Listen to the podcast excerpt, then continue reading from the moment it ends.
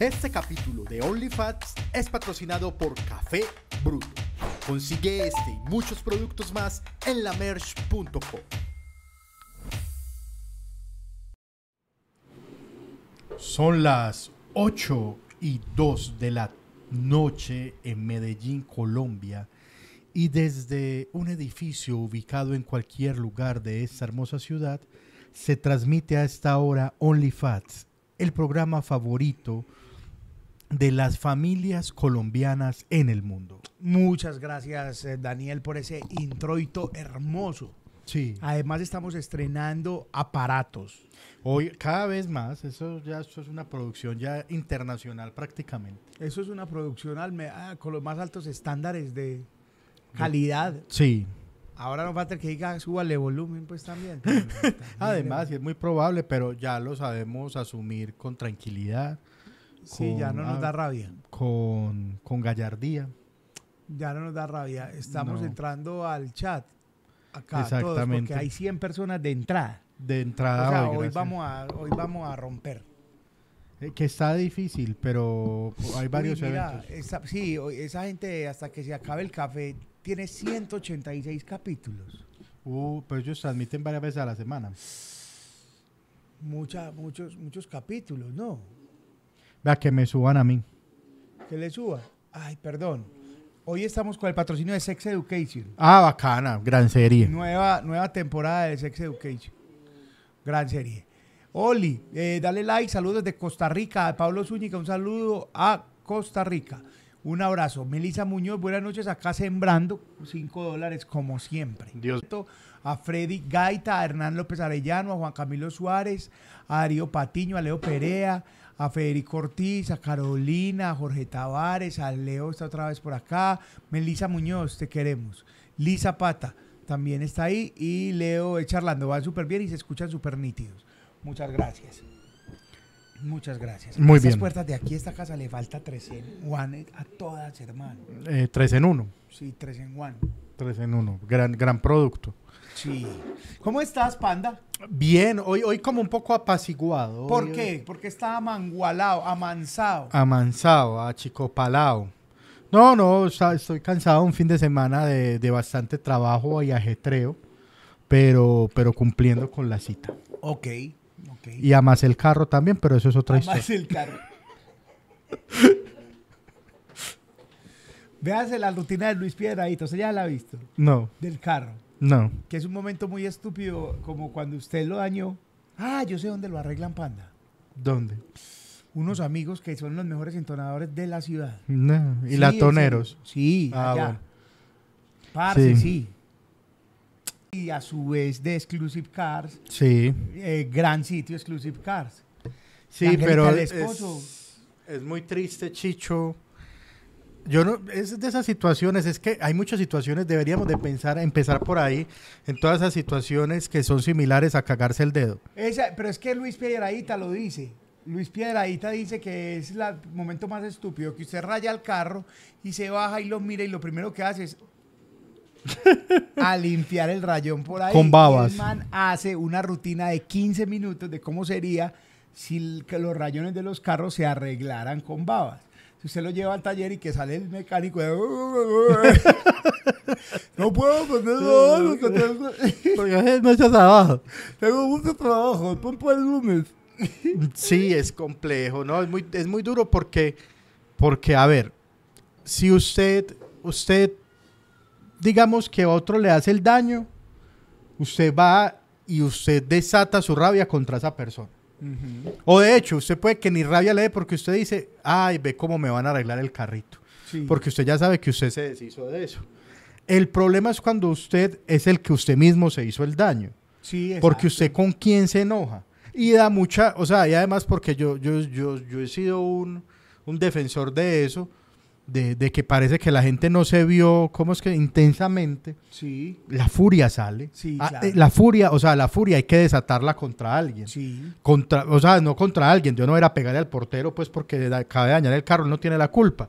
Pero ahí es donde se atraviesa un muro y uno es un huevón que agarra el muro a golpes. verdad. O la patada a patadas la llanta, pero usted necesita salir de esa furia. Exacto. Entonces mi forma de desa- desatar mi furia es gritar. Ok. Pues no a alguien, sino el típico ¡Ah! o sea, Entonces necesito. Y grité y grité y me gané. Entonces ya, entonces ya no solo quedé aburrido porque había dañado el carro, sino regañado por huevón. Sí, claro. Entonces, también te hubiera regañado por, por gritar.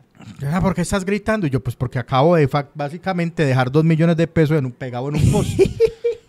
Pero bueno, esa es la, esa es la vida. Entonces, eh, y Sí. también, y también Y el, me da el mucha taller ra- se llama Pintura Expresa Automotriz SAS. Acá Es muy lo bueno. tengo ya. Es un gran taller. Y, y- y además que esto es otro tirito que también me da mucha rabia. Que, y yo lo he dicho, y, y- pero ya, ya no lo voy a volver a decir porque me da mucha rabia. Ah, ok. Y es el tirito de cuando eso es sino plata, ah, anda a conseguirla pues. Que gracias a Dios es si no latas. Ah, eso es, no, no, no, cuando es cualquier cosa que se daña algo o hay un problema, le dicen, ay, eso, es- eso, eso es plata. No sé, eso es sino plata. O sea, que porque lo más importante es la salud, la mamá, sí, eso es muy importante. Eso es muy importante, pero conseguir plata, gente, no es tan fácil. Entonces, usted, para andar botando plata por ahí, uno también se emputa. Cuando es que si no plata, sí, ese es el hijo de puta problema, porque yo con la plata podía hacer otra cosa. Ahora me toca ir a gastármelos allá. Entonces, me da rabia saber que me, que me tengo que gastar esa plata, así sea solamente plata. Sí, sí, sí. hago- Entendí O sea, me, me parece una respuesta muy mediocre esa, eso es sino plata. Si es sino plata, entonces deberían de, ah, eso es sino plata, véala. Y ahí sí, ay, sí, una chimba. Pero es que no, tranquilo, eso es sino Plata. plata. Si no plata, tenga Eh, 10 luquitas. Eso sí, exactamente. exactamente. Bueno, eh, el panda dañó el carro.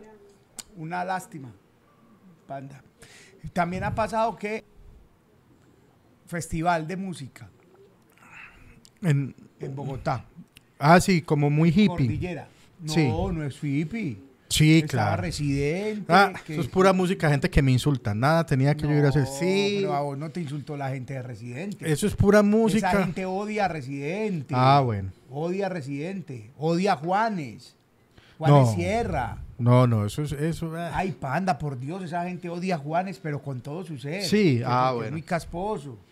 A Drexler lo des, pero lo detestan. Ah, no, pero no, ya, ya sé cuál gente Sí. entonces es. Es los que van al concierto de Metallica. No, pero entonces los que están allí es la gente que, ¿cómo decir? Ese es el neo hippie, el hippie de plata, el drogadicto consciente, el que cuida el- el- la tierra y la pachamama en el día y por la noche se autodestruye a punta de hongos de y hongo. estupefacientes. Claro, claro. Ese, ese es, ese es el tipo, eh, es el, drogadicto consciente. Todos tenemos un amigo drogadicto consciente, Dro- que es el que dice, no, es que yo consumo para sanarme, que consumo en un viaje, uno se sana de hongos, uno va sanando. Que- que a mí si me encanta- consumir drogas, papi, no necesita disculpas. Consuma drogas hasta que venda galletas de mantequilla y que la familia lo tenga que meter a la Fundación La Luz, que usted esté vendiendo las porcelanas de la abuela y pues puta. Claro, si usted- la droga, se- "Ay, droga para sanar, me va a mamar con la droga para, No, no, no, para destruirse. Usted, usted hueler sana. pa- hueler para acabar con todo. Si, si usted no se ha empeñado alguna cosita, usted no, usted no es drogadicto. De andar con ese cuento que usted no sabe qué es la calle. Ah, Si usted, usted, a mí que tiene que haber por lo menos acabado una familia, Eh. haber amenazado de muerte un hermano. Eso. porque, porque no lo entiende y finalmente si ya logró salir todo eso, usted tiene que terminar yendo a unas iglesias por San Diego. Eso, si usted no se le ha soplado un CDT a la mamá, usted no ha soplado. Eso sí es un viciosito de poca monta. Sí. Vicioso Firo le sopló un CDT a la mamá que lo sacó. Y Una- o una hipotequita. Eso sí, eso sí, eso sí. Ah, ah, sí, soplador firme. Si no le acabó el carro al papá en, una- en un sople. Eso, no pasó no. nada. No, a mí me gusta mucho Chicho, es porque, y yo sé que van a salir los defensores de ese cuento, porque todas esas vainas tienen más defensores que, que, que quién sabe qué. Eh, eso no me quedé sin No, dichos, usted perdón. no puede hablar mal de los hongos porque dijo, Claro. "No, es que el que me los recetó, ese huevón sabe porque ha estudiado. ¿Y yo en dónde? En ¿Dónde Google. estudia ¿Dónde eso? estudia ongología? No, en eh, Google. ese man vio ¿Y unos hace? documentales. Ese man ve mucho, vea, veas en Netflix y ese man se vio eso. Y yo, ¿y usted le está poniendo su salud mental en las manos? Huevón? Claro, ¿Y que- qué hace es el man? No, él es tatuador.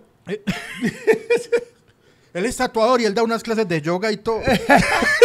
no, eh, que es muy teso porque son esas cosas que salen de un momento a otro, pero ya tienen expertos, lo que vos decís. Y, y yo siempre me hago la pregunta y yo, pero ¿y quién dijo eso? O sea, porque yo, o sea, son dogmáticos. O sea, yo. ¿por qué tengo que creer esto? O sea, Sí. ¿en qué momento alguien es, no, no, no, es que eso, Ay, Cucho, usted, ay, usted no sabe, las microdosis, las microdosis, Cucho, eso, Y eso. le hablan a uno con las microdosis y las referencias. O sea, usted está leyéndolos a ellos el discurso y la referencia, asterisco, y referencia abajo, tatuador en San Hiego. O tatuador, de- pues, Tatuador en Santa Elena. Está drogándose con marica en Santa Elena que lo único que ha hecho es leer en Google qué es lo que hacen los hongos y la experiencia propia.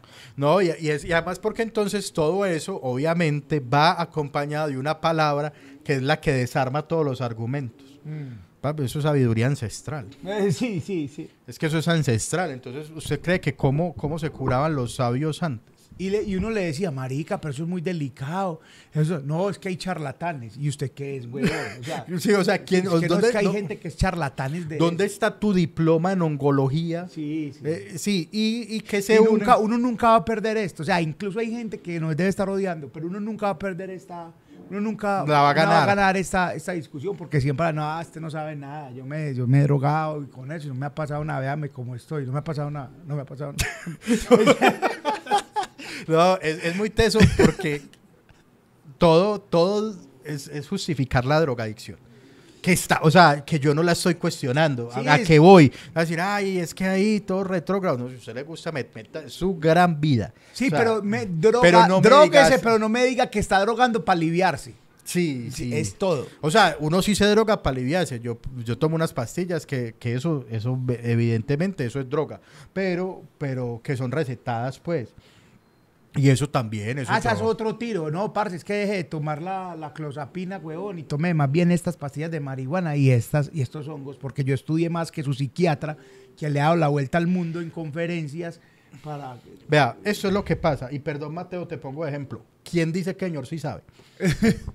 o sea, usted está diciendo señor sí Ah, sabe bueno, porque lo escuchó en un yo podcast. escuché al man de Santiago Alarcón, el neuropsiquiatra. Es Y- un neuropsiquiatra. Y tengo psiquiatras que lo desmienten. No, es que lo que pasa es eso. Ahora, dice, yo no te voy a decir yo no que no sabe. diciendo- yo no estoy Yo diciendo no lo que voy a no desmentir, sabe. pero lo que pasa es eso. Es que ese man- claro, es un man que habla con Entonces, mucha como propiedad. usted escuchó al man y dice, no, es que hay que meterse las macrodosis, porque él habla de macrodosis. Él dice No. que las microdosis no están... Vea, un día. el man vea, habla de macrodosis, usted pero sale- hay psiquiatras que también dicen que las macrodosis Vea, están yo la- a mí me encanta cuando hacemos acá puestas en ese. Yo le voy a recomendar eh, una terapia y usted me la sigue, listo. Hágale. Entonces yo le voy a empezar a hablar como una persona que ha estudiado mucho el tema, que lo ha hecho en repetidas ocasiones y es algo de verdad que ayuda sobre todo, ve. El gran problema que tienen muchas personas en la humanidad en este momento son los vacíos internos. Son los vacíos internos causados por eh, malos momentos, malas experiencias en la niñez y la adolescencia aparte del rechazo, por parte del rechazo generado por los compañeros, amigos y sobre todo pues los hombres generados por las mujeres, las mujeres generados por los hombres, lo que hace que crees un bache en tu autoestima. Ok. Entonces, hay una terapia muy buena investigada por una por una universidad alemana. Ellos hicieron pues como un estudio entre 55 personas más o menos. Ellos hicieron un estudio en el que entonces a 55 personas fueron llevados a la calle y buscar que un loco se lo chupara. No, pero, eh, ah, pero es que no le ponen... y a otras 55 personas no. ¿Cierto? Las personas a las que fueron, eh, fueron amadas oralmente por un habitante de calle, esas personas mostraron significativamente un avance en la superación de ese vacío personal. Ah, o sea, lo Entonces, que usted me está recomendando es que tengo que... usted se lo hace chupar de un loco, y quedo melo. y usted se alivia. Pero con dientes o sin dientes el loco. Ojalá que tenga unos tres dientes perdidos por bazuco. Ok. Entonces usted le, y usted le tira 20 lucas, usted le loco 20 lucas por una mamá, pero eso es una terapia, eso, no es una enfermedad, no es nada enfermo, es una terapia, eso está, eso está, eso está Hay documentado. mucha gente que Pues lo, ha, eso- lo- lo no, ha leído, mucha no, gente. En un está- podcast incluso un man habló. Eso el está loco súper- me lo mamó, se llama el, el- el podcast. y es serio, en serio, así se llama. El loco me lo mamó y ese man, huevón, es inspiradorísimo, huevón. Claro, claro, porque es que, pero es que ustedes, es que la gente no entiende y, y la gente, la gente cuestiona mucho eso, porque es muy, es muy fácil hacerlo, pero no entienden todas las conexiones neuronales que se logran cuando todos los elementos químicos presentes en la boca Del loco. de un habitante de calle se fusionan con todos sus líquidos. Eh, Se llama la mamoterapia, sí, aquí está diciendo Gilberto. Gilberto Moreno, Gilberto Moreno se llama la mamoterapia, es una terapia ancestral. Ancestral. Ancestral, porque si algo sí ha sabido es que todo borracho va y se lo hace papar de un loco.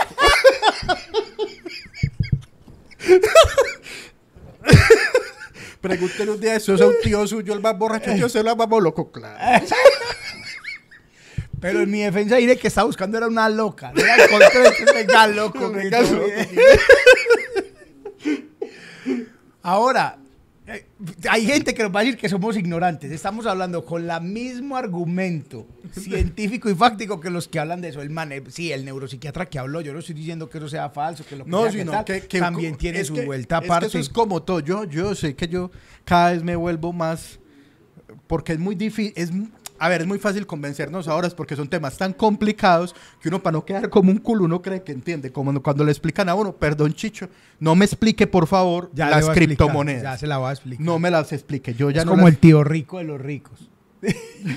es como jugar tío rico esto. Por eso, pero a usted llegan y- o el trader, lo que sea, a usted le pegan una enredada y No, le. el trading sí no lo sé explicar. Por eso, y, y lo mismo hongos y todo eso, y usted, no, es que mira, eso tiene unas neurosustancias que generan unos neuroconectores en la dopamina de la altina, de yo, y usted, ah, todo eso para huele.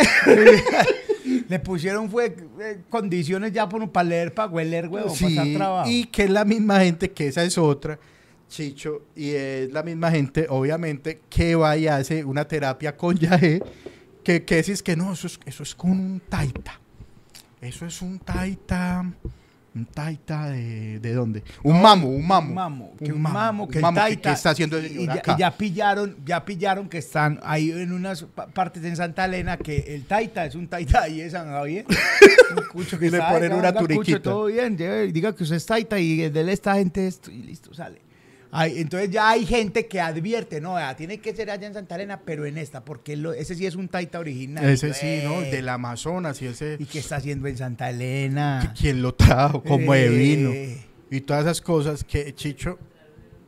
¿Ah? Ah, nosotros nos encontramos el duende. Ah, nosotros con el duende. Y nos tumbó. Y, lo, no nos tumbó, lo llamamos, nos dio el teléfono, que era? Era el teléfono, es verdad. Ey, el Y, y es muy teso porque entonces es como, como, como usted pagarle a alguien para que le guíe el vuelo.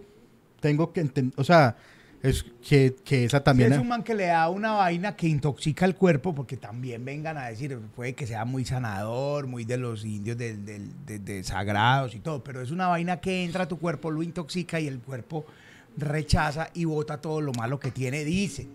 Entonces, eso, en ese vuelo, usted se caga, se vomita, hace de todo y queda melo. Dicen que queda melo. Yo sí me. Yo, yo, yo me la pierdo. Ni Dios les pague. Yo soy muy flojo. Ahora, yo porque hablamos también, yo hablo incluso como con rencor de- del tema de drogas. Yo, yo la verdad detesto mucho. eh, yo, yo en ese sentido soy un poco, es que no sé si esa sea la palabra, pero sí, yo soy un poco intolerante. Entonces yo dejé de hablar con amigos y yo dejé de parchar con amigos porque eran muy marihuaneros y yo no soportaba hablar con marihuaneros. Me impacientaba ver la- el enchimbamiento y, y lo aturdido de, de eso. Entonces yo soy una persona, me disculpan, y yo, increíble que yo tenga que decir eso porque, porque hay gente que seguro se va a molestar. A mí no me gusta la gente que se droga, ni parchar en parches donde se drogan porque yo no me drogo. Y también lo dije, y también el que hace rato, yo, yo intenté ser marihuanero. Yo tenía ese sueño, yo no anhelaba nada más en mi vida sino ser marihuanero. Y fue muy frustrante para mí no lograrlo porque me da muy duro eso. Entonces a mí sí me molesta mucho la droga, gente, perdón, no soy el, el locochón divertido que, que creen, pero a mí eso no. Entonces la gente que, y cuando, y cuando empiezan con esos discursos, huevón, yo, ay, no. Sí, no, eso es otra vuelta. Pues es porque son cosas que es que no, no veían. O sea, en mi casa era una sola solución, la correa. Y el encierro, la terapia y el, el juguete. Como, ah, estoy, la correa. Ay, es que estoy pasando una etapa de mi adolescencia dura. Dura esta, téngala. Correa. pues sí, ay, que no, que eso no se hace. Que, que- que- Así también como la evidencia dice que la correa sirvió, la evidencia lo dice. Sí, sí. Eh, pero en esos días vi un video de, una, de unos manes explicándole que a los niños les pegaban a una europea. Y la europea decía, es que un familiar.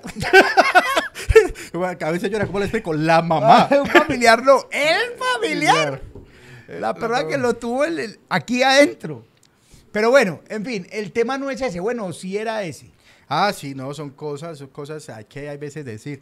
Es que, es que uno también es imposible, es imposible, imposible eh, no tomar posición. Y entonces estos programas se prestan mucho a que usted tiene que ir por la vida como si fuera eh, un ser que no tiene posición de nada. Porque entonces usted toma una posición y los que no están de acuerdo con esa posición te odian, pero Sí, te claro. odian y creen que uno es un enemigo. Hey, viejo, a mí no me gustan esas vueltas. No, ¿qué, qué, cuál es el problema? Sí. Entonces te odian, entonces uno toma posiciones. Y Que si, que si yo le di correa a Sara, le pegué una sola vez y me sentí muy mal. Me, me sentí, pero tengo que decir una cosa, muchachos, me dieron ganas muchas veces. Sí, pues, Me dan claro. ganas, huevón, claro.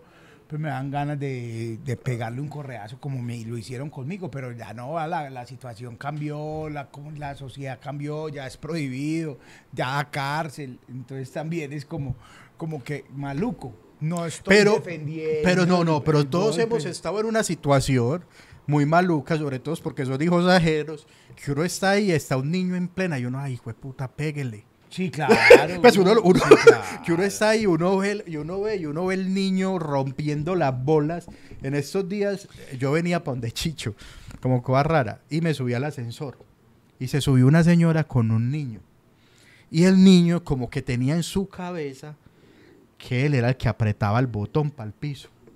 Con la triste coincidencia de que venía para este mismo piso y yo ya había apretado el botón. Y se enojó. Y ese niño entró y apenas vio ahí alumbradito ya el botón. Ay, marica. Pero, pero una cosa, o sea, como si, mejor dicho, a ese niño lo hubieran agarrado a pellizcos, pero que electrocutan. Así llorando, man. Y se tiró al piso, hacia el lado de la botonerita del ascensor, así con una manita. y es que- yo, ¿qué es esta mierda? Era es un surreal. momento que gra- agradezco que haya cámaras, porque el niño dice, este señor me pegó. Ay, No, no, no. papá. Pero ojo, iba con la señora que no casi lo manda solo. La señora no sabía dónde meterse. Entonces apenas que, ya, calmado, calmado. Entonces desapretó el botón. Desapretó, Pa' que el niño pa' que, lo- pa' que lo hágale pues, húndalo usted. Y ya no, ya no me sirve. Siete pisos y puta. Aquí llegamos. Y ustedes así como, bueno, ¿qué, qué vamos a hacer con este ser? Uno, ¿qué pensó todo el día? Puta, la pela que le espera a este muchachito. Ah, no, Obvio no. uno, claro, porque si yo hubiera hecho eso, me espera una pela. Sí, ahí Pero mismo ya en el no. ascensor. Ah, no, claro. La desenfundan. Claro, al niño literalmente, la señora, la pobre señora, lo tuvo que sacar. El niño, yo no sé por qué siempre estuvo con la mano así. Lloraba con la manito aquí así. Y, y llegó la señora, lo agarró de esa mano y se lo llevó arrastrado por todo el pasillo hasta su casa. No, marica, pero es difícil, los niños ahora es difícil. Ahora, yo me acuerdo de, me acuerdo que en el éxito, en un almacén de cadena, pues, de niños que intentaban pegarle a la mamá en una pataleta y ahí Uy, los uy. cascaban. Ahí, pues, en mi época, y ahí los cascaban. Uy, a mí nunca se me va a olvidar un primito que ha sido como el satanás más satanás que ha habido en la casa desde chiquito, o sea, así tan. Y entonces era como que, que, a, que a un tío era como el hazme reír porque ya se la tiene montada ese muchachito. A Ese muchachito, porque eso es otra cosa, que lo, para dar cizaña y los tíos, hueputa. Ah, sí. A uno más de una pela se la ganó de cuenta de un tío. Ah, pelado, va a dejar que le hable así. Tenga, le daban a uno y el tío en la casa. Y entonces, ah, ese pelado lo tiene dominado. No, no le hace nada. Y ese pelado hace lo que le dé la gana. Y por ahí, bla, bla, bla. Y yo no me acuerdo qué hizo el muchachito. Pero lo que sí me acuerdo fue la reacción del tío que literal lo pegó al techo. ¡Bum! Así, aquí arriba. ¡Hasta acá! Y así frente a todos como que va a imponer respeto y me puta Y el que pelado que quedó, afinó. afinó. Ah, sea, afinó. Pues como que no la creía. Ay, marica, hasta el techo. O el techo era muy bajito o tu tío muy alto. Porque, Ah, no, mi tío es muy grandote. eh, sí, claro, porque el techo ya uno pegarle al techo. Como la muchacha que comieron en el techo en un video viral, ¿te acuerdas? Ah, sí, claro. Uy, ese es gran momento del internet. Que ese es otro, que es la que se encaramaron en una baranda. En una baranda en el techo. En el ya la techo. comieron. Ve, Chicho, que para no, cerrar el tema de drogas, claro. Yo solamente quiero hacer una pausa aquí. Una pausa. Para poner un video sin decir nada. Ah. Entonces, vemos el video y seguimos hablando Digo, como, como si, si nada, nada. pasara. como si absolutamente nada hubiera pasado. Eh, eh, vamos a poner este, este Ya, ya, ya, ya. El, el video. Ah, Ponemos ese video y seguimos. Seguimos nuestra vida. Listo. Vamos a ver el video.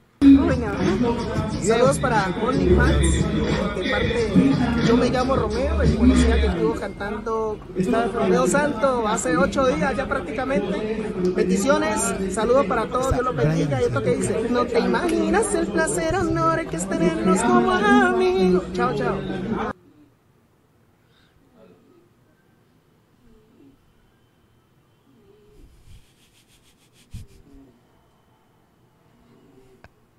Ahí ya salió. Panda ya. No hay Nada, nada, nada más, que nada decir. más que decir. Nada más que decir. Eh, Eh, Que no, que, que, que un tema importante de, de antes que nos fuimos de las drogas como si nada, ya eso de que es monetizado. sí, no. Sí, pero, pero que me parece muy loco y es que se han vuelto mucho virales unas imágenes de lo que se llama como la crisis del fentanilo en, del fentanilo en, en Estados Unidos. En unas ciudades en especial, no, la verdad no sé cuáles son las ciudades, son unas imágenes muy miedosas, porque yo, esa cosa como que dobla a la gente, ¿no has pillado? Mm. Es una vuelta muy Entonces la heavy. gente es dobladita, dobladita así, como que no pueden ni con ellos mismos, pero, pero intentan llevar, es como, como que ellos no saben que se ven así. Entonces es como yo voy para el trabajo, pero pero la gente está tratando de llevar como una vida normal y es como con las compras y todo, pero doblados, fue puta, doblados. Entonces es muy cherro porque entonces acá yo ya dices que, oh, qué terror, que eso que está pasando. Y, y uno inicialmente sí se asombra mucho. Hasta que va como, ser, como a tres cuadras arriba de la minorista. Ah, no, papá. Que, eso es, que son zombies, los zombies de acá. Eso sí no lo asombra. Eso o sea, eso nunca lo ha asombrado. Llevan 20 años ahí. Sí, claro. 20 Uy. años quemando todo tipo de cosas y haciendo fogatas con todo tipo de estupefacientes. Eso no los asombra. Eso les eso- estorban. Eso es Eso esto. se estorban. Eso sí hay. ¿Cuándo era que los quitan? Pero los gringos y eso es uy, horrible. Ojalá eso no llegue a Medellín. Hay cosas peores en Medellín, en Colombia hay cosas peores. No, es que solamente esa calle, o sea, si uno va a esa calle, esa calle la deberían de llevar a uno en esas campañas antidrogas. Sí, claro. O sea, ¿cómo vamos a ir a hacer un tour? Vamos así engañados, así como cuando llevaron a los Simpson al tour de las cajas. Bueno, vamos a ir a hacer tal. Y el tour, venga, vamos para allí. Y, y eso son unas calles, que esas calles de Estados Unidos son bobadas al lado de eso. Claro. Pues Son- eso, son- y el Bronx no les parecía. No les parecía. Ese de acá ya también se llama es que el Bronx de Medellín, pero y eso lo han limpiado varias veces, limpiado. no sé cuál- qué calles son esas. Usted que esa dirección es, es, qué no, no sé, son. detrás de la minorista, pero no sé qué calle es. La verdad, no sé. Yo lo único que sé es que, por ejemplo, la otra vez fui por allá con el Brian a buscar una mesa. Yo fui, no, pero es que usted donde ve- vende las mesas es en La Paz.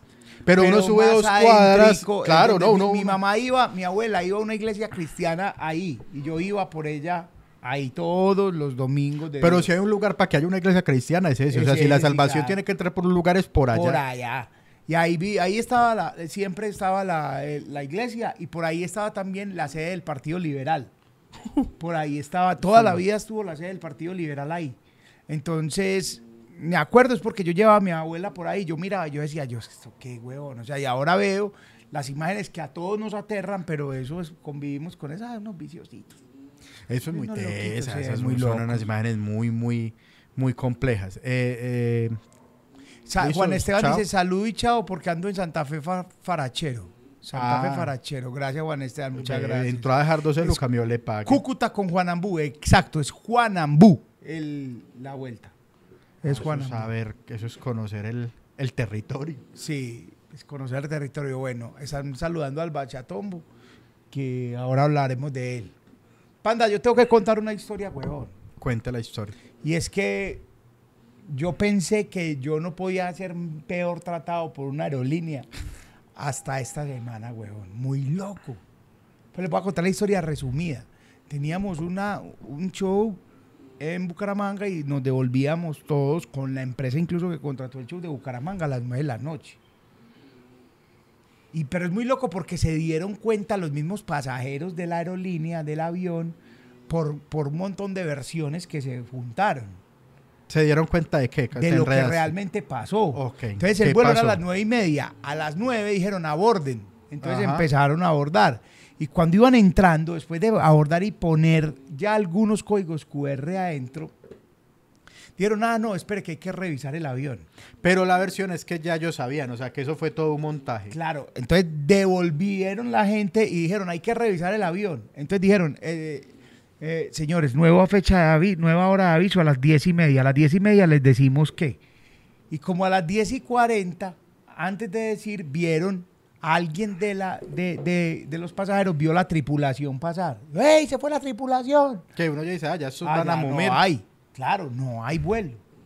Entonces llamaron y dijeron, "Ah, ey, ey, ¿qué pasó? No, a las once y media les decimos. ¿Cómo así que a las once y media nos, deci- nos dicen si hay, Ya no hay ahí quien maneje. ahí va la gente? O sea, ¿cómo así? Entonces de tanta presión dijeron, ah, sí, definitivamente el vuelo está cancelado.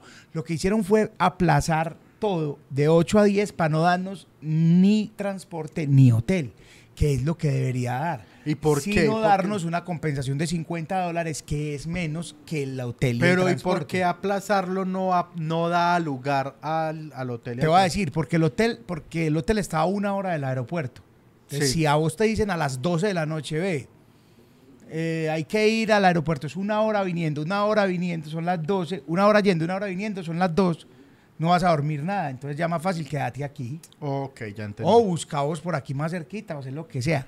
Lo más loco es que la disculpa que dio la aerolínea fue, no muchachos, es que lo- el hotel está full porque estamos en feria. La feria se, acaba- se había acabado ocho días antes o dos días antes. Y no hay cómo hacer la logística de los carros. No, ya no nos da porque está muy tarde. Entonces le vamos a dar 50 dólares y se quedan en el aeropuerto. La vaina es que la aeronáutica civil o no sé quién o la concesión, no sé quién, estaba haciendo unos trabajos en el aeropuerto y lo tenían que cerrar. Entonces la gente tenía que dormir en la calle, huevón. En la calle del Como aeropuerto. adictos al fentanilo. Exactamente. Finalmente lo que hicieron fue que abrieron un- una terraza que tiene el aeropuerto y dejaron ahí la gente. Algunos se quedaron, otros nos fuimos.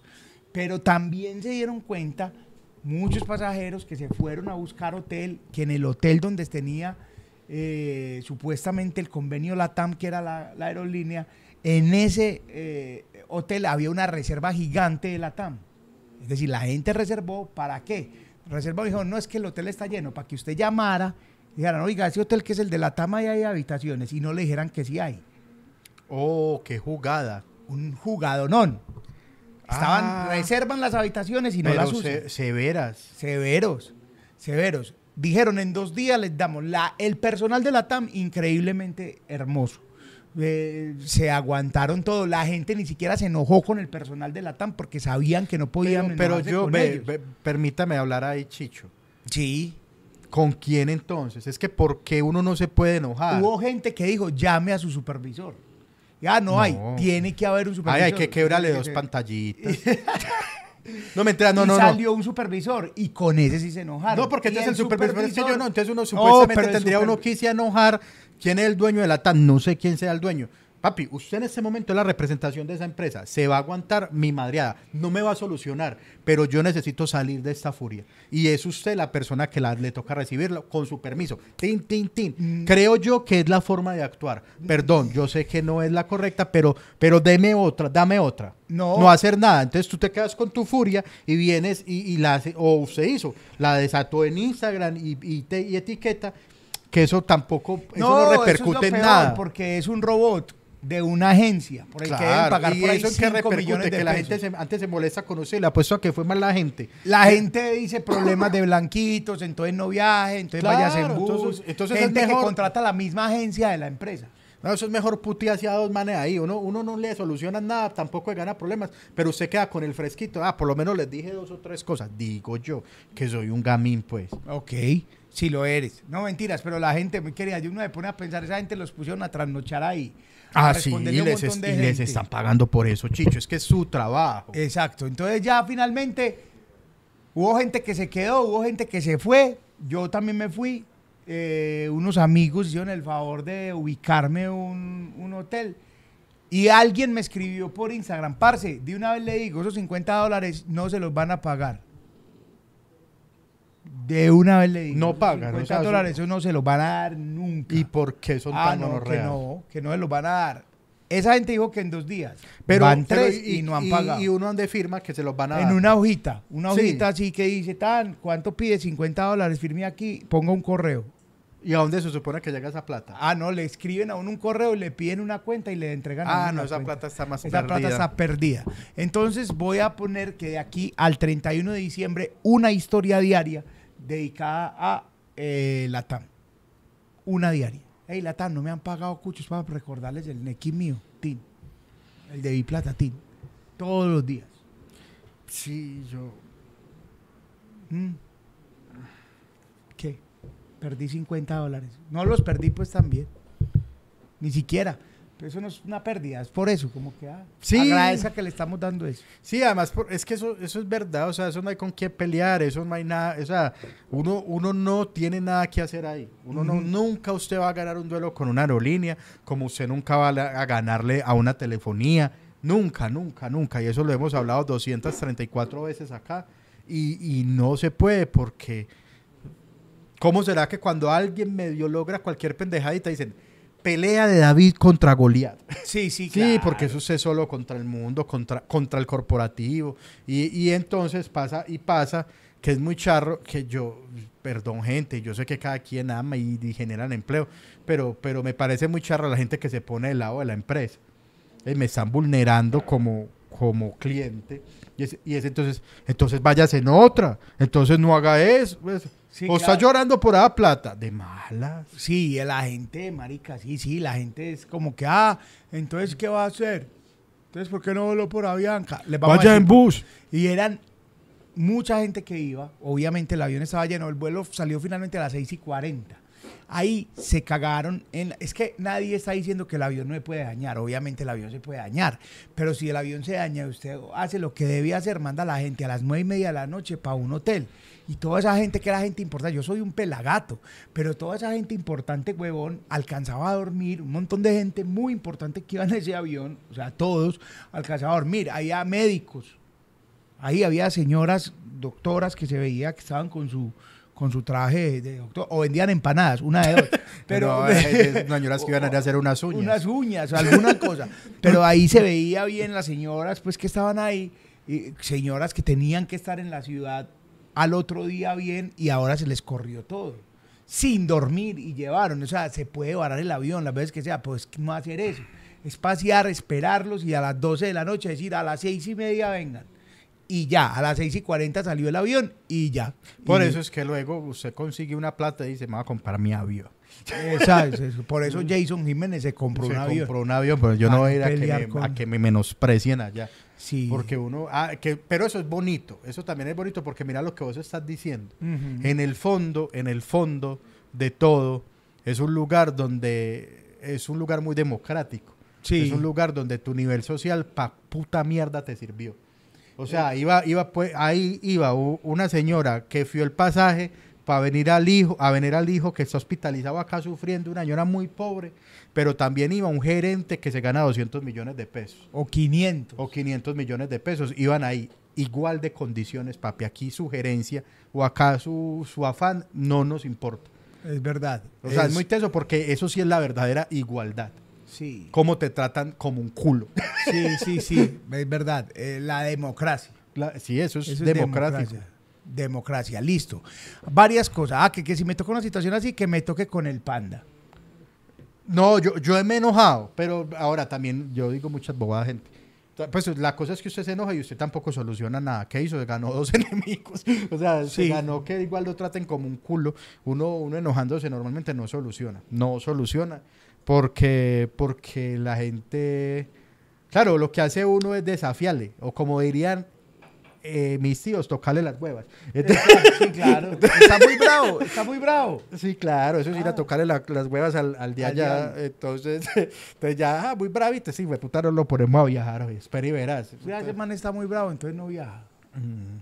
Sí, no, a mí no me gusta enojarme con la gente de con los que trabajan, no. Porque pues, no, no me, no me sale la rabia con ellos. Ah, que están representando la empresa. Ay, marica, representando la empresa, manes, ni saben qué decisiones toman.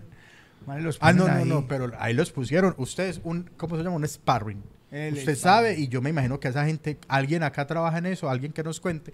Vea, usted le va a tocar unos momentos de mierda. Porque los vuelos se atrasan, porque los vuelos se cancelan y usted es la que pone la cara. O usted es el que pone la cara. Entonces sepa de una vez que, y, y espero que basados en eso sea el sueldo, porque es un trabajo muy maluco. No, Sí, pues claro, claro. lo que es ese. Y la, y la línea, la línea de, de fidelización, ay papito. Si La esa no es la- la que mejor paga en un call center, no quiero saber la que lo mandan a usted cuando usted va a cancelar. Ah, espera el área encargada. Cuando se dice el área encargada, ay, ay, ay, qué lindo lo que se viene. Porque ahora sí, ¿por qué se va? Entonces, no, eso es muy difícil salirse de allá. No, no, no, no, es más fácil salir del fentanilo. a Eh, que ve, que, para cerrar el tema, perdón. ¿Por qué yo no me explico? O sea, yo no entiendo dónde, dónde es que se conectan las neuronas por no hacer semejante pendejada. Y es si uno sabe que todo eso es un, lo vuelve a uno un mierda, un zombie. ¿En qué momento uno dice, ve, metamos de eso? Ah, no, no, no entiendo.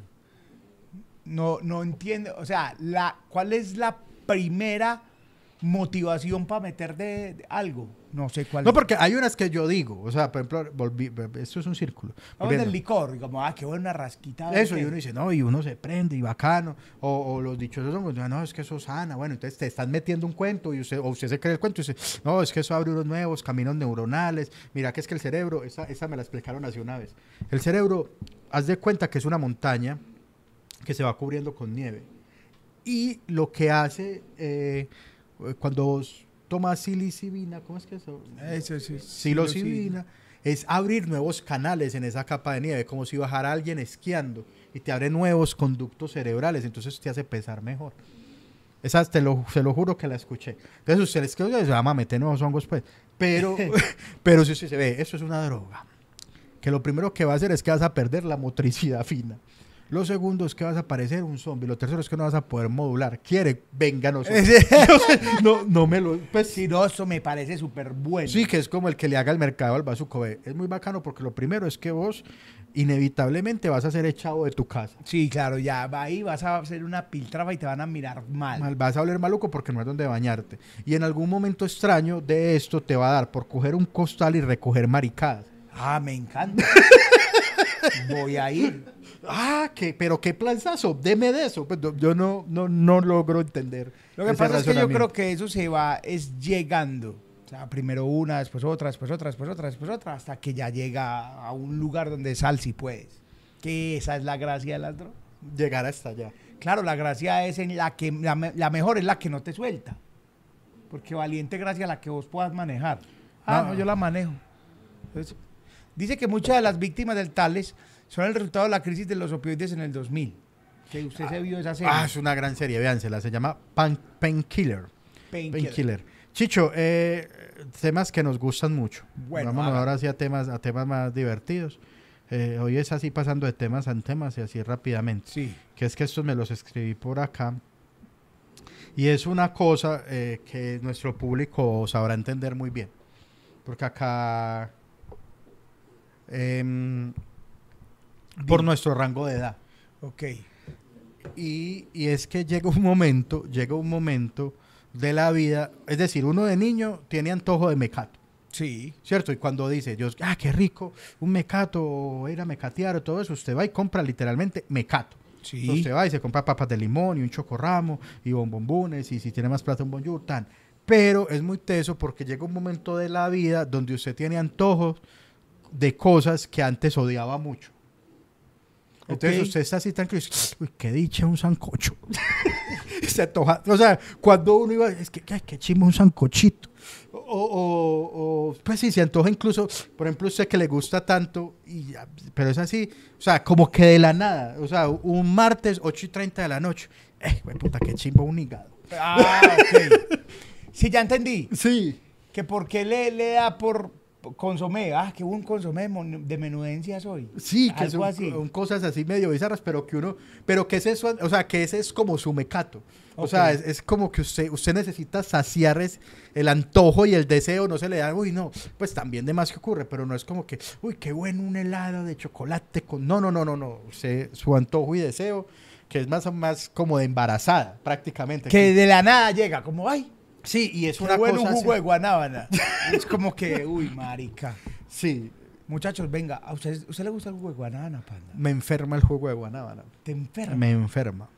¿Qué, pero qué ¿Quiere hacer el experimento? No. Que te- con solo que me cuentes está. Es que no, ve, pero es que yo, yo tengo una técnica que es, es probada por una universidad alemana, Ok. que es que yo llego y me enfermo con cosas. Sí. Entonces yo mismo me hago mi autoexamen de alergiología. Ok. Y digo, yo, yo me sentí muy maluco, ¿qué habrá sido? Entonces hago un ex, una... Me devuelvo y me devuelvo y digo, bueno, ¿qué me metí? Ah, bueno, ese, ¿qué me metí raro? Sí. Entonces, una vez me pasó con el jugo de guanábana. Me acuerdo mucho, me acuerdo así patente porque en la universidad, como en toda universidad, estaba el, el kiosquito que vendía jugos. Ok. Y, eh, y yo iba para una de las materias que se odian, no importa la carrera que usted esté, que es metodología de la investigación. Eh, Ave María. Metodología. Eso. Metodología de la investigación. Yo iba para metodología de la investigación y yo iba a meter un juguito, pues para llevármelo para metodología. Y me pedí uno de guanábana, que no era habitual. Y yo, ah, voy a tomar uno de guanábana hoy. Y yo me he pegado una maluqueada en esa clase, pero mareado, descompuesto y fue puta mal. Y, pero dije, muy raro esto, pero no creo que haya sido el jugo, porque ¿quién puta enferma con un jugo de guanábana? Entonces a los días dije, voy a tomar otro jugo de guanábana a ver si me vuelvo a enfermar. Y si me vuelvo a enfermar es que me hace daño el Y jugo se lo tomó en urgencias de una vez. Ahí ya. No, no, no, no, allá mismo en la universidad, tin, y me lo tomé y ay, conorra, otra vez el maluqueo, así tan. Y yo dije, bueno, no, pero falta la tercera, la vencida, verificación. Porque dije, también puede ser el jugo de la universidad. Entonces me lo tomé en una salida, así, ¿de qué? De Guanábana, es el día. Es el día. Ven acá ese jugo de Guanábana. Tercer jugo de Guanábana y otra vez maluco. No sé qué será, pero me marea, me marea así como que se me van, como se me van las luces. O sea, ni siquiera es como diarrea o si no, no, es como, como si, como que, me, como que, ¿cómo se le llama eso? Se me baja la presión o se me sube Se la presión. le- le afecta la presión, ¿no? Ese sí, ese. De algo así. Entonces, por eso no tomo. Ah, mira, está saludando Jomilú, tienda virtual. Hace rato no los veía. Un abrazo, Jomilú. Un abrazo, muchas gracias. Eh, Oíste, eh, Panda, pero es que yo no entiendo cómo alguien dijo, ay, este jugo huele como a vómito. O sea, ¿a vos no Vendámoslo". te gusta el jugo de guanábana? Pero ni cinco, Ah, no sabía. nada. Pero es que huele a, a vómito o es cosa mía. Es que la guanábana yo creo que también es de esos productos que divide al mundo. Sí. Sí, puede ser igual de polémico al tomate de árbol. Es que a mí me gusta mucho el tomate de árbol, pero el tomate de árbol no sabe a nada o que huela raro. O sea, sabe maluco posiblemente. A mí me sabe bueno. Pero es que la, el- el- la guanábana sabe a vómito. O sea, huele a vómito. Sí, yo creo que es que estás, bueno, no sé, yo no tengo esa sensación. De pronto la textura, pues es que normalmente es un jugo que sirven muy espeso, y más si lo hacen en leche, y que es pesado, es duro. A mí me gusta mucho, yo no sé, yo no sé en qué más partes, pero en Itagüí, que este es un rumor muy bello, en Itagüí había un man que vendía el guanabanazo, Ah, claro, ¿cómo así? pero en, el otras, pa- en el estadio también, pero Claro. que es como una pecera de jugo. Claro, pero, en la- pero mira, en la época mía, Panda, que somos como 10 años uno del otro, era un triciclo Sí. con un tarro de aluminio en la Ah, mitad pero ese también. que tenía compartimentos. Entonces aquí iba Salpicón. salpicón y aquí guanabanol. Y usted iba tal. Eso, es- ese producto era un productazo. Que- y Hasta lecherita, que- y... esa, hasta que lavaban el tarro. Eso no se podía lavar, huevón. Que es muy chimba porque ese mismo, o sea, ese lo adecuaron y sacaba una promo que era perro con jugo. Claro. Que era perro con jugo. Ay, ¿A, a- bueno, a man. cuánto? ¿A mil pesos? Era ¿O dos mil 1500 pesos? me tocó A mí. 1500. Ay, se hacían en la 70 con Colombia. Ahí se hacía el man. No, ese es muy famoso. Pero el que yo digo, el, guana, el guanabanazo, el guanaba, sí. Era, era un man, así pues también como con un carrito. Y era una pecera, o sea, era, era en vidrio. Y ahí se veía la guanábana, el jugo de guanábana y melo con unos bloques de hielo así. Y era muy chimba porque entonces parte como del mercadeo del man, es que en el carrito, aquí iba la guanábana, iba como la parte de abajo del carrito de mercado. El man llevaba un montón de cajas de leche, de cajas de leche colanta, para garantizar de que era con leche colanta. Ah, pues Ah, claro, ya entendí. ¿Cierto? Entonces, y el rumor, el rumor, eh, el mito urbano es que esas cajas estaban vacías siempre, que el viejo hacía eso casi que con leche en polvo. De los mismos creadores de en los restaurantes salsa de tomate fruco. pero llena con salsa de tomate, ni siquiera de otra marca. Hecha ahí. Porque el mito, panda, Sí. es que hubo un señor que supo cómo se hacía esa salsa de tomate y realmente salsa de zanahoria, que es súper barata hacerla. Es como que un poquito de tomate, zanahoria, una anilina y la mete. Y el man vendía eso en bolsas. Ah, no jodas. Y con eso rellenaban las frutas. el frasco de vidrio del Ese, muy ásperos. Pero sí, si alguien sabe si el guanabanazo era con leche colanta original, cuenta. Pero si usted nunca veía al man sacando una caja de leche echándola a la pecera, no. Él paseaba con eso ya listo y sacaba y sacaba su jugo espesísimo. Nunca me le medía uno de esos porque sí me sentía que podía enfermar. Jomilú dice, un juguito de guanábana en leche es un sabor. Muchas gracias, Jomilú, por hacerte presente en el tanteador. Saludos, muchachos, reportando sintonía desde Orlando. La guanábana huele muy maluco, pero sabe muy bueno. En Estados Unidos toca en pulpa porque no se consigue la fruta. Ah, ok, pero se consigue. Es como la papaya que de hecho ya huele a popó, es verdad. O el borojo que se ve como popó. Sí, Es pero, increíble. pero es muy teso porque yo me uno al de la papaya. Para mí el de la papaya sí es el jugo de Ese también. Y hacer jugo de papaya debería estar penalizado. Eh, también. yo- a mi abuelita le gustaba mucho hacer jugo de papaya y a mí me daba pena que iban amigos y ella les ofrecía. Y yo, yo solamente pensaba en el sufrimiento de ellos y yo, pobres. Estamos haciendo el jugo. antirreinado de los jugos. Y aquí viene una cosa a la que tengo que ah, decir. Mi trabajo me permite acceder algunas veces a unos hoteles muy firmes. De hecho, cuando estuve en Masterchef, estuve en el Hilton, un hotel que tiene un buffet increíble. Esta semana estuve en un hotel, en un Holiday Inn impresionante, impecable Sí. impecable. Entonces yo eh, he estado en restaurantes bacanos, pues por gracias a mi trabajo, eso no es arribismo, no es nada. Pero eh, un día, no voy a decir en qué hotel, un hotel muy prestigioso, había un buffet de desayuno y había un juguito que yo vi, yo, ay, parce, esta gente se dejó llevar, pero duro, marica. ¿Cómo va a ser juguito de uva a esta hora? Heladito rico. Y yo fui, y sabiendo que era juguito de uva, me lo mandé y era jugo de remolacha. No. Gente, ¿qué tan mal lo ha tratado usted la vida para coger con esas manitos que le dio mi Dios y meter unas hijueputas remolachas a una licuadora y decir, esto va a ser bueno? Y ponerlo ahí sin marcar, huevón. O sea, que ponga eso. Ojo, atención, como, como una caneca roja y arriba el jugo de remolacha. Como, cuidado, es remolacha.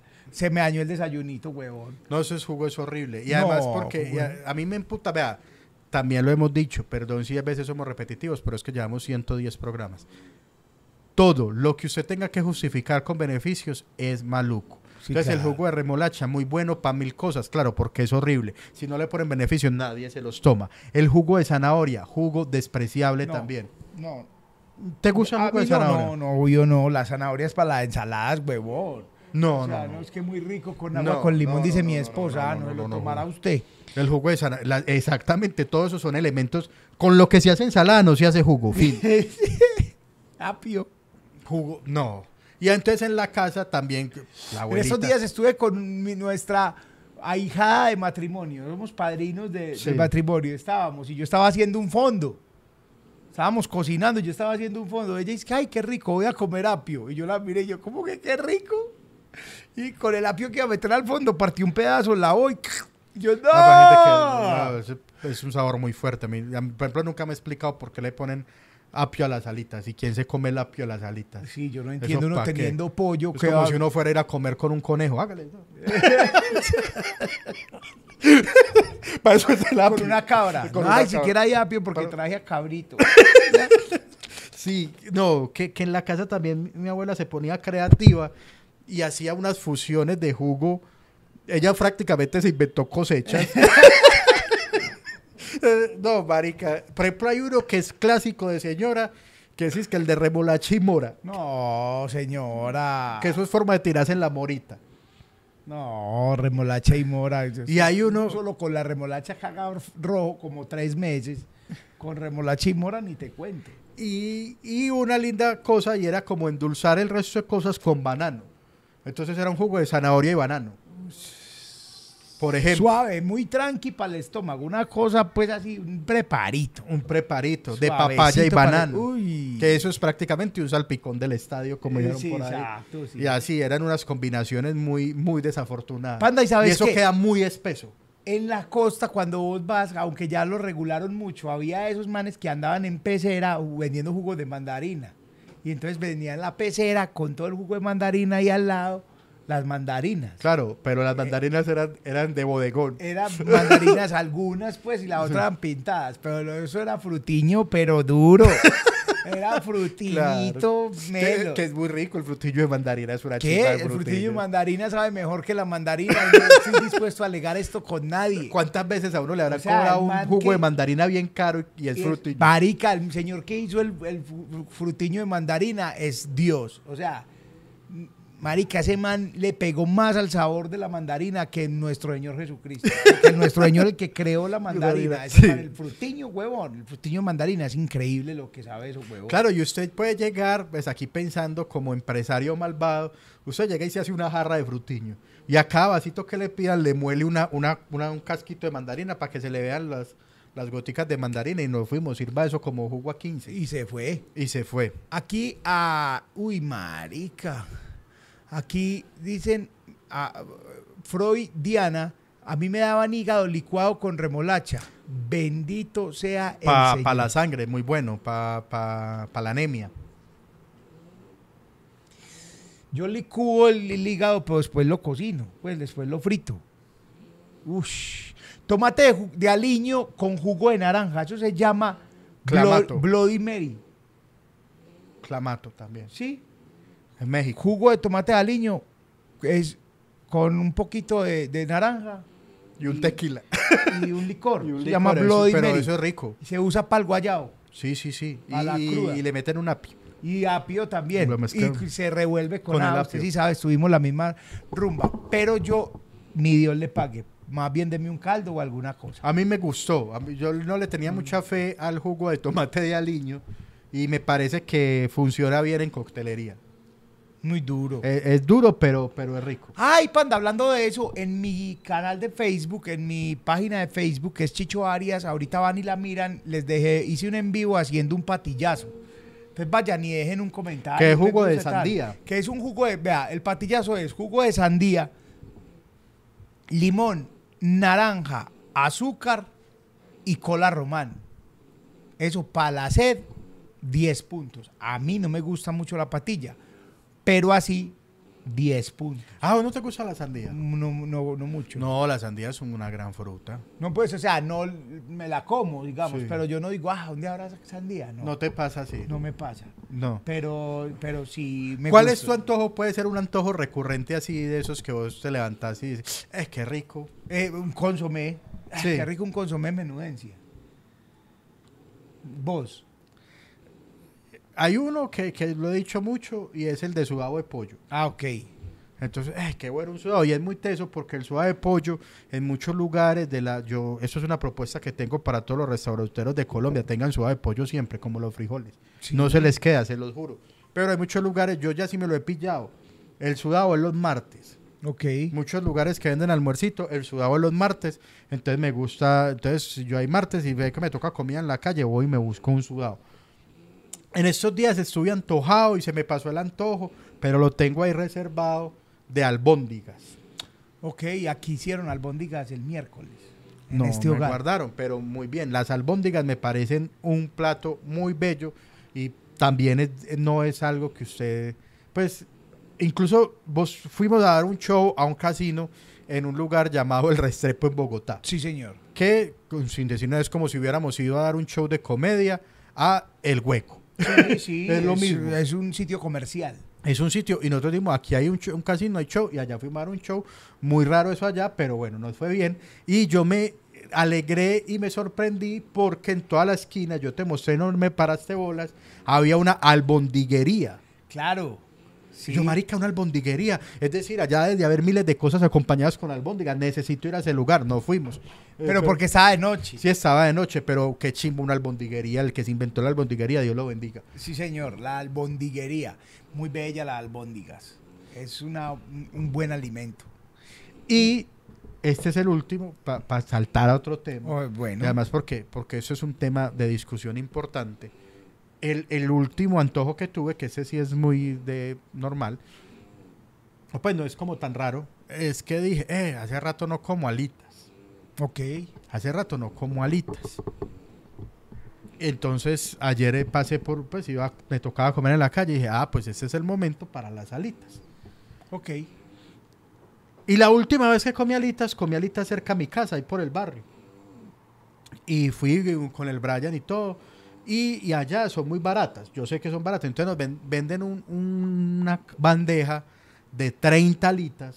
30 alitas por 45 mil pesos. Ok. 30 alitas. Eso es un montón de alitas. Cuando entonces voy allá al restaurante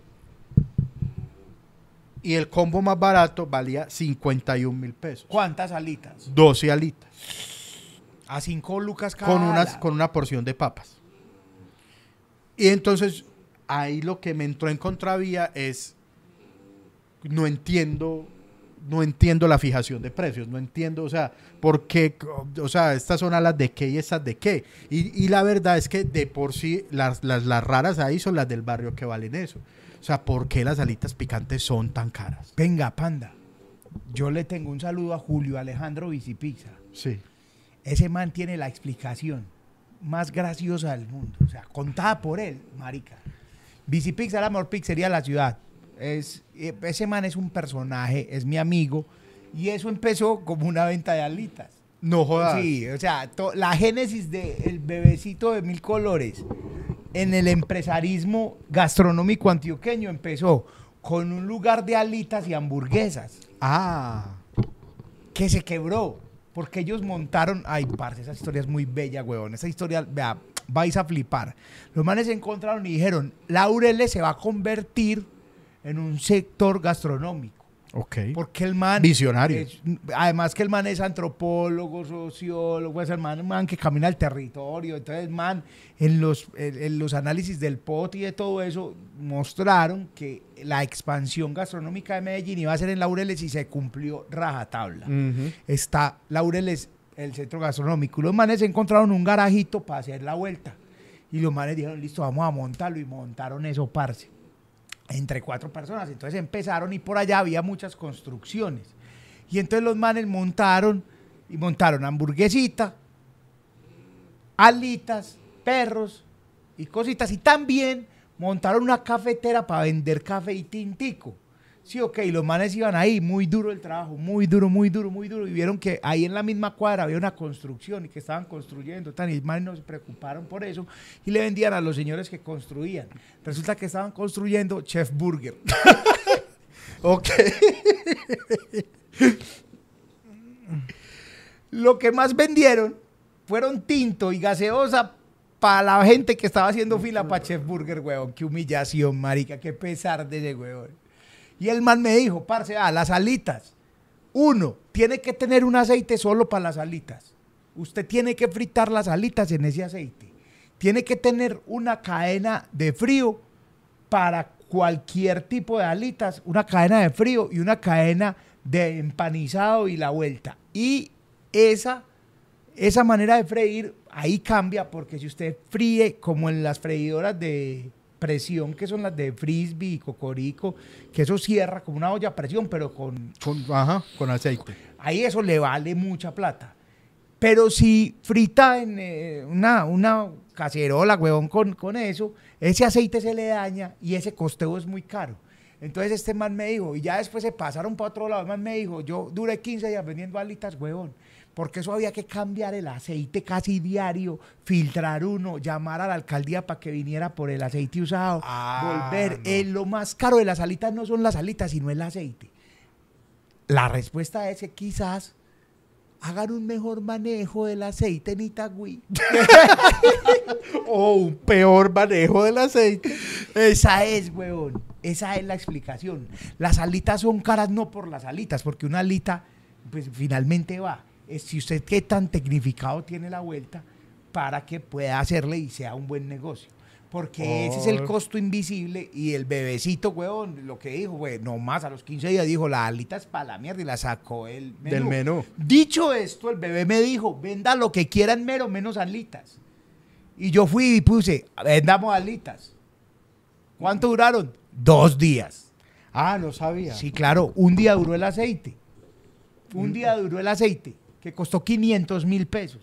Ya dijeron, hasta aquí sus alitas. Y entonces nos pidieron, hay que traer más aceite. Y yo, ¿cómo hay que, hay que traer más aceite? Sí, las alitas se comieron el aceite. ¿Cómo así, marica? No, sí, ¿qué tal? No, entonces Así como, como el chiste de la tostada. Eh, La tostada, sí, es el chiste de la tostada. Sí, señor. Es que por cada cuatro alitas toca matar un pollo. El jugo de aguacate de los brasileños es muy bueno.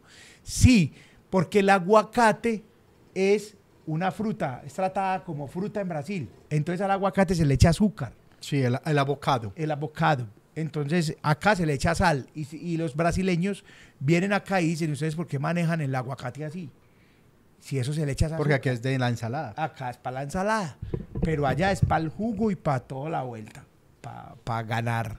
Eh, además, tales. Saludos, soy colombiano, pero vivo en Los Cabos, México. Mucha admiración por su contenido. Gracias, Juan. Uy, gracias, qué chimba los cabos. Esteban Estarita, Panda, eso es como el tinto. Un tinto vale mil, pero en el centro comercial vale 8K. Claro. Tengo una, una pauta por hacer que me tiene feliz el corazón. Imagínate que vi en el colombiano que le hicieron una historiecita de Instagram a un man aquí en Ciudad del Río que tiene un puesto Ah, de el tintos. que vende los tintos acá, sí, claro. Entonces el man tiene cafés especiales y el man es uno de los manes que defiende el consumo de café chimba en Colombia. El man dice, ¿cómo no tomamos café chimba? Y él mantiene varios Yo métodos. y quiero varios- montar un café, pero que sea para tomar café bacano. Claro. y que sea para tomar café y sobre todo para evangelizar la gente. Entonces el man montó un puestico de café especial, vende café de varios orígenes, vende café de diferentes puntajes, ve- vende café Y diferentes 85, métodos. 89 y vende diferentes métodos. Pues amigos, he pasado dos veces y le he visto filas de hasta 20 personas. weón. Maravilloso. Me encanta, me encanta. Y si quieres tomarse un buen café, ahí en Ciudad del Río, el man tiene un carrito, está normalmente al frente del Museo de Antioquia. No sé si el man cambia Del, del arte moderno. del Museo de Arte, Moderno, perdón. Y, y ahí vende cafecitos los man. No me acuerdo cómo se llama, pero ahí vende cafecito el man. Café que, que Dios bendiga el café. Ya, no. ¿No más? No más. Ah, ¿no Yo- tenías yo- otro tema? No, yo estoy hoy así como así. Ah, yo pensé que tenías otro tema. Yo pues tengo- es que tengo acá escrito una cosa, pero, pero, perdón gente, pues, ah, panda. No, mira, pasaron varias cosas.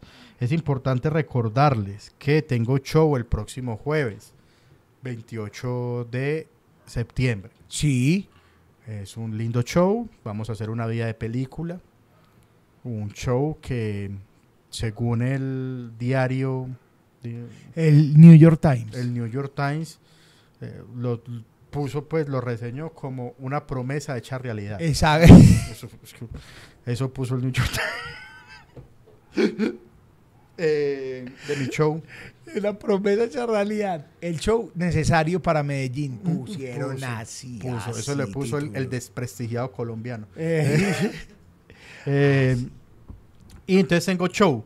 Entonces, entonces, eh, obviamente, valga la aclaración, pues yo dije, "Ah, es que yo, yo, yo voy a hablar con sinceridad. Yo me estanqué en boletería. ah, sí, llegué a un punto, iba súper bien y tal, y llegó un punto que ya no se vendieron boletas. Y uno hace un show para llenarlo, pero o para vender la mayor cantidad de boletas posibles. Entonces, de aquí a que se vendan, tengo que intentar vender más boletas. ok. ¿Cierto? Entonces yo, yo dije, no, ¿qué más hago? Porque ya pongo el afiche, pongo el reel y eso ni siquiera le dan clic, no sé qué. Y dije, me voy a hacer una estrategia como de político. Ok. Voy a hacer como, pues si aquí dijimos que los políticos usaban estas estrategias para ganar, pues hagámoslas Entonces, nosotros. embarazo a Ana. Entonces ese es el momento de anunciar que voy a ser papá. No me dejen solo en eso, estamos muy es felices. Papá. Y también atacaron la sede de campaña. Atacaron y se llevaron un disco duro. Con chistes. Con, un disco duro disco con duro chistes con todos los chistes de mi carrera, estamos muy preocupados. Igual vamos a iniciar todas las acciones. de- Estamos sospechando esas gonorreas de Fox News.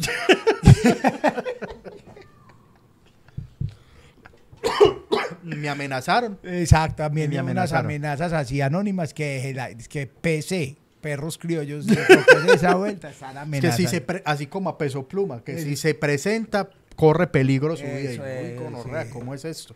No, mentira, no. Pero igual él se debe a su gente. a Yo su me voy a presentar. Entonces él se va a me presentar. a presentar con, con, con escoltas. Sí, exacto. Y no, el caso es que sí, me, me hice, entonces yo dije, no, entonces hagamos una campaña así, como que me difaman. Pero yo mismo me difamé, quiero hacer claridad, esto es como una rueda de prensa, quiero anunciar a todos los medios que yo fui el responsable de yo mismo escribir esas cosas ante mí, ah, sobre mí, que pues obviamente yo me difamé con cosas que a mí no me ofendieran, pues. Oh, claro. Pues o sea, que, me- que es como la típica forma como ataca a la gente que no tiene argumentos de atacar nada. Sí, claro. No, es que es gay. Y ateo, o sea, Y ateo, cuando sí. le dicen que a un político siempre, el político que digan que es ateo gana. Ah, sí. No, y eso vea, va a acabar con la familia. Eso va a Eh, acabar con la familia, el homosexual, el homosexual el- el marihuanero. foro, el foro de Sao Paulo y eh, todas y esas, esas cosas. cosas. Entonces yo, yo hice eso y es muy lindo porque gracias a toda la gente que se preocupó, hubo mucha gente que creyó que era en serio. Pero igual no compró boleta, pero se preocuparon. Claro, entonces ojo a esto que es una linda estadística. Entonces yo puse primero la difamación y luego donde ya se entendía más que era todo como un chiste y ahí puse el link. Entonces yo le puse al link, si le da rabia, de clic aquí. Tan. Y yo, yo ponía el, clic, el linkcito para vender boletas y pasaba un día y la historia tenía, di tú, mil vistas. En promedio, 900 y punto, 1050, mil. Pongámosle mil. Y clics en el enlace. Aparece la sección. Clics en el enlace. Seis. Ok. Yo no, fue puta, ojalá de esas seis haya vendido una boletica. No. Cuando puse esto, clics en el enlace. 110 clics en Es el una enlace. belleza, weón. La, eh, la gente arma. Publicistas como los que ya no hay, weón. O sea, si eso hubiera o sea, sido Michel Arnau y usted. O sea, no, Michel Arnau dice, no, Michel Arnau estaba orgulloso de usted. Sí, entonces 1100, eh, no sé, yo no, no he preguntado si eso vendió boletas o no, pero en cuanto a clics en el enlace, funcionó. Funcionó. Y me va a pasar al Es pastorcito que, pa- mentiroso. panda, yo pensé que era verdad. Le va a pasar lo del pastorcito mentiroso. No, no, era, era, pero, pero también es, es muy chimba porque funcionó como experimento social. Y es como, como la gente, primero yo sí creo y que las redes sociales le prestan más atención a eso desde el algoritmo. Como que aquí hay insulto, aquí hay cizaña, aquí hay problemas, mostrémoslo más. claro. Mostrémoslo más. Y la gente también reacciona a eso más. O sea, a lo bueno, a lo tan nada, pero a ese tipo de cosas, el chisme, hijo de puta. O sea, porque, ¿cómo así? Contame tan. O sea, y, mu- y yo les apuesto a que no faltó quien compartió eso creyendo que yo era un candidato a cualquier cosa que iba a- Claro, a, homosexualizar Colombia. Con Eh, el rayo homosexualizador. Sí. Como en Bogotá, que de que el Claudia López está, subieron los, los No, eso homosexuales, está las lesbianas. no. No, no, no puede caminar por Bogotá No, no, porque eso- lo muerden las lesbianas. Sí, no, eso es impresionante. Entonces, es muy loco, muy loco, pero sí hacer claridad de esa campaña y, y no, y de, pues, ah, bueno, que, que sí pasó, muy bello. No, ah, no recuerdo el nombre, eh, pero entonces, ah, dos personas que viven en el exterior compraron boletas. ah, ok. La gran donatón de boletas. Compraron boletas y me las me dijeron, parce, ve, yo te compro dos boletas y para que las regale. Entonces esta semana, yo creo que el martes, en mi Instagram hago un live y voy a regalar unas entradas que compró la gente para que vaya. Listo, dicho esto, también estamos estancados en boletas para OnlyFans de diciembre. Sabemos que es diciembre, pero estamos estancados en boletas. Aquí alquilamos ese teatro porque ustedes nos dijeron, alquilen eso, que vamos todo bien, que vamos con 6, con 8, con 10, y eso no ha pasado. Entonces estamos ya azarados. Esa es la verdad. Yo por lo menos estoy azarado. Pero sabemos que va a llenar, pero no nos azaren así porque hay que pagar la segunda cuota del teatro pronto. Entonces uno se azara, ya pagamos la primera con las primeras boletas que vendimos. Sí. Pero las otras, hay muchachos. O sea, han comprado de todo el país. Nos- me han dicho de Cali que vienen, de Pereira que vienen, de Manizales ya vienen, pues, que vienen, vienen en moto. Está muy bello, pero son mil. Llevamos 200. Sí, Sí, 250. estancado. Entonces como que la gente ahí se quedó y ya, y escuchan acá. eso, O, pero- o también pueden, así, ah, no, eso es que usted ya, eso es muy maluco, para quedar muy por allá. Y uno ya dice, ah, bueno, entonces hay que replantearnos, reinventarnos. Eso sí, entonces diga de una vez, ponga ahí, ah, nosotros no vamos a ir. Entonces para nosotros saber con quién contamos. Es como llamando a lista, sí señor. Para ver qué, qué nos vamos a inventar. Eh, ya eso, para terminar, lo último era, era pues, basado... eh, ay, soy, perdón, gente, perdón. Diga, Es que sigo pensando ¿Basado en los daños que hice. en el daño del carro. Sí, eso me Ah, panda, no puedo decir, no puedo saber. Yo, trabajo en servicio al cliente de una empresa de servicios públicos. La verdad, el salario es excelente y sí es algo complicado a veces trabajar, pero la paga es excelente y los beneficios.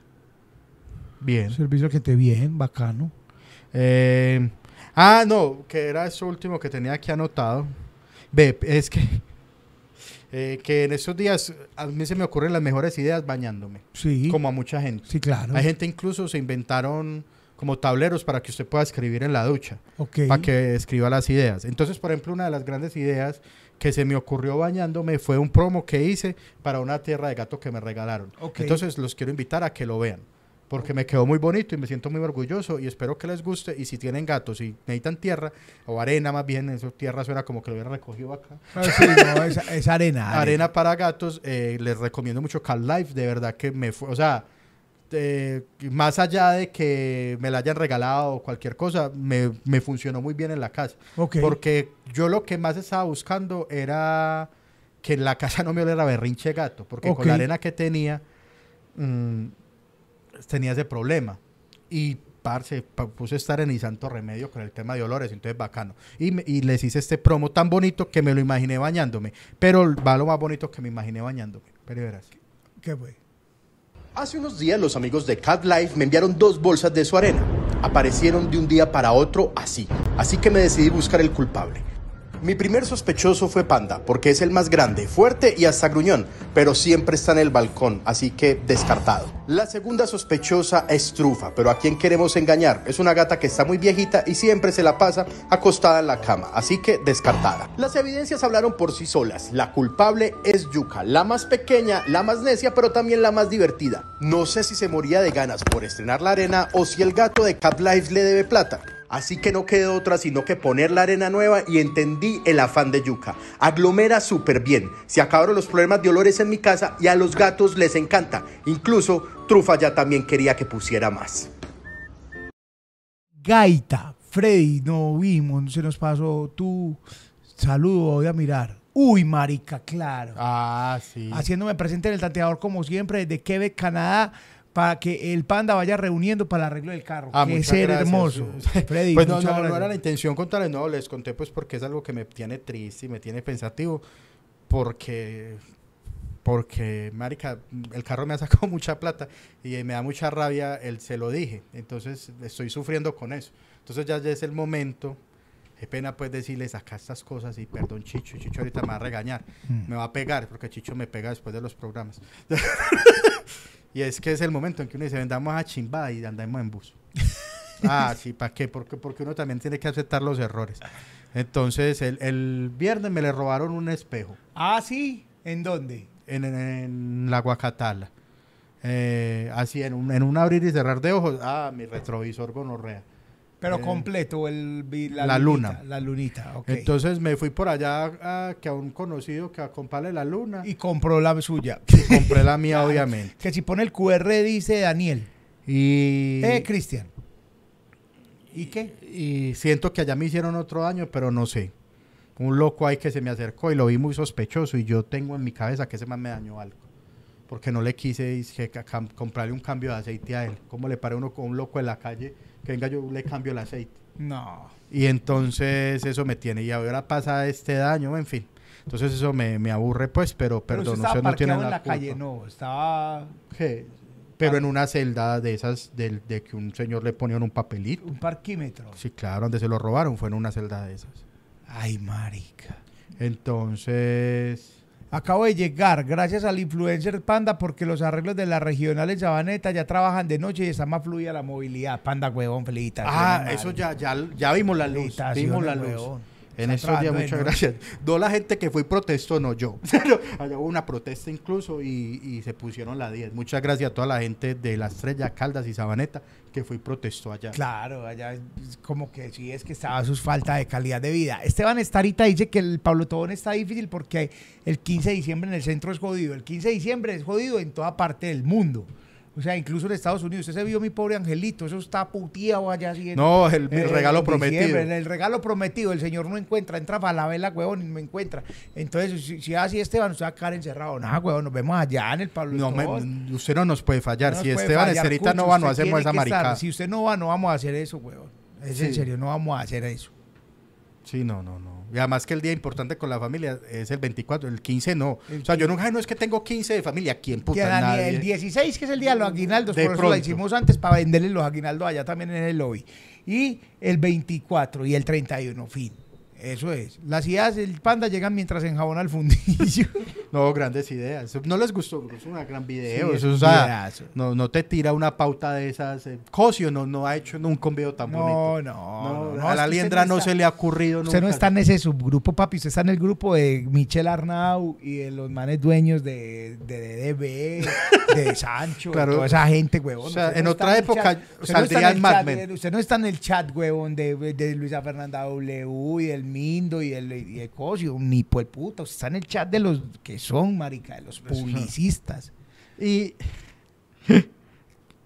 Es que para los de fuera de Bogotá, dos por uno para el Pablo Tobón. No. no, no, no podemos, muchachos. Yo ya compré, dice Claudia. Ahí, tenemos descuento. Para los que han ido a los eventos, eh, para los que han ido a los eventos que hemos hecho con anterioridad, siempre les damos un descuento para el Pablo, eso sí. Sí. Eso sí, ve, Chicho, para terminar, no, que en estos días me, me dio así el atacazo artístico y eh, me les me les escribí me les escribí un Una trova. una, una canción para OnlyFans. Ah, sí. O sea, como que estoy escribiendo, yo prometí que íbamos a hacer como el intro de OnlyFans. Ok. Entonces yo la empecé a, a- a- Pero la cosa es que esto es un error y me lo enseñaron los amigos reggaetoneros. Y es que Ah. las ideas no se escriben, sino que se graban. Porque usted, se, usted luego ve la letra y dice, ah, ¿esto con qué ritmo es que iba? Ah. Pero yo escribí la letra.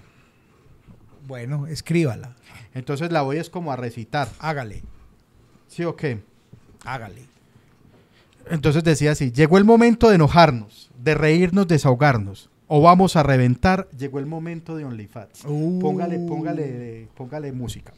No, to- yo todavía no. Ahí todavía no la tengo. Es que yo, yo, yo siento que iba como un poco como la de... Currulao. Llegó el momento de enojarnos, de reírnos, desahogarnos, o vamos a reventar. Llegó el momento de OnlyFans, llegó el momento de OnlyFans. Ah, pega en currulado.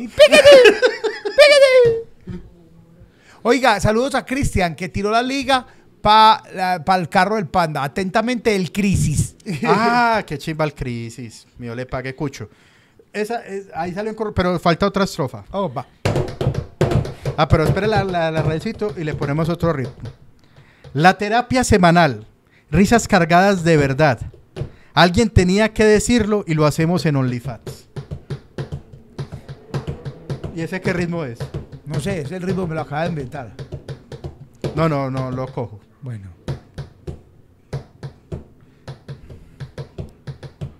No, Chicho, no. Há- Hágalo como, como... ¿Cómo qué? La terapia semanal, risas cargadas de verdad. Alguien tenía que decirlo y lo hacemos en OnlyFans. Eso fue como una es trova. Sí, claro. eso salió una como en trova. Sí. Bueno, ya que. Vamos a darle. a Pero no, que yo me lo había imaginado era como como vos viste Super Mario Sí. cuando Ah, canta no, la última, no. No, no, la vi. Piches, piches, piches, piches. que es que- eso. Es piche, pues que es como un man así que canta mucho como ópera, como todas las Ok. cosas. Como llegó el momento de enojarnos, de reírnos, Ah, desahogarnos, o vamos a reventar. Llegó el momento de OnlyFans. La Ese es el show de Jimmy. Ah, eso, como algo así, que es como hola, espectacular. amigos, bienvenidos al show con más música. El show de Jimmy, gran show. Y, y- y entra un rapero. La terapia semanal, risas cargadas de verdad. Alguien tenía que decirlo y lo hacemos en OnlyFans. Y entra usted bailando así como los viejitos de que se va a Bolívar por detrás. La chimba, dice Esteban. Esteban, ¿cómo no va a ir al paltón, huevón? ¿Estás loco? ¿Ah? ¿Te, te ocurre? Ese es el show de Jimmy. Claro, el show de Jimmy. Eso Hola, es. amigos. Pero, pero eso, pero, pero sí me entienden. Pero las rimas están melas o que la letra está. Muy mela. Muy mela. Ahí tengo eso guardado y ya, ahora sí nos podemos ir tranquilos. Bueno, nos vamos tranquilos y felices porque llegamos a 350 personas siempre ya. Sí, hablando mucha mondá, pero bueno. Pero está muy bello. Este programa es lo mejor que hay en la internet. Sí, sí. Programa, no necesitamos más vistas, no necesitamos menos. Necesitamos que vayan al palotón, eso, sí necesitamos. sí ne- necesitamos porque tenemos unas deudas. Pero el resto, ay María. Eh, al pan pan y al vino vino. En OnlyFans lo más fino. Uh, que le meta esa estrofa. La primera cantó parecía canción del ICB. No es que no me sé el ritmo, pero la letra está buena. O sea, te- tengo es que buscarle, ya vamos a buscar un músico que le meta eso para que, para que no me parezca nada, sino que sea canción original. Vamos a poner una chiva con eh, remate en el Pablo Tobón. Sí, señor. El intro tipo joropo, el panda bailando. Eh, vayan a los likes. Sí, hay 30 likes y 350 personas. Es increíble. Por favor, hacemos un silencio, panda, para que den like. Por Muy favor, bien. den like. Den like.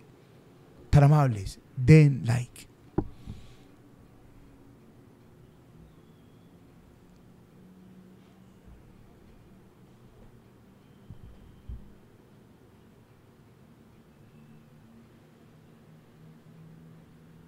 Bueno, subieron a 126. Muchas gracias. Muy bien, muchas gracias. 100 likes. Gracias por vernos, dentro de ocho días volvemos, prometemos risas. No sé si todavía hay alumbrados en la playa en diciembre.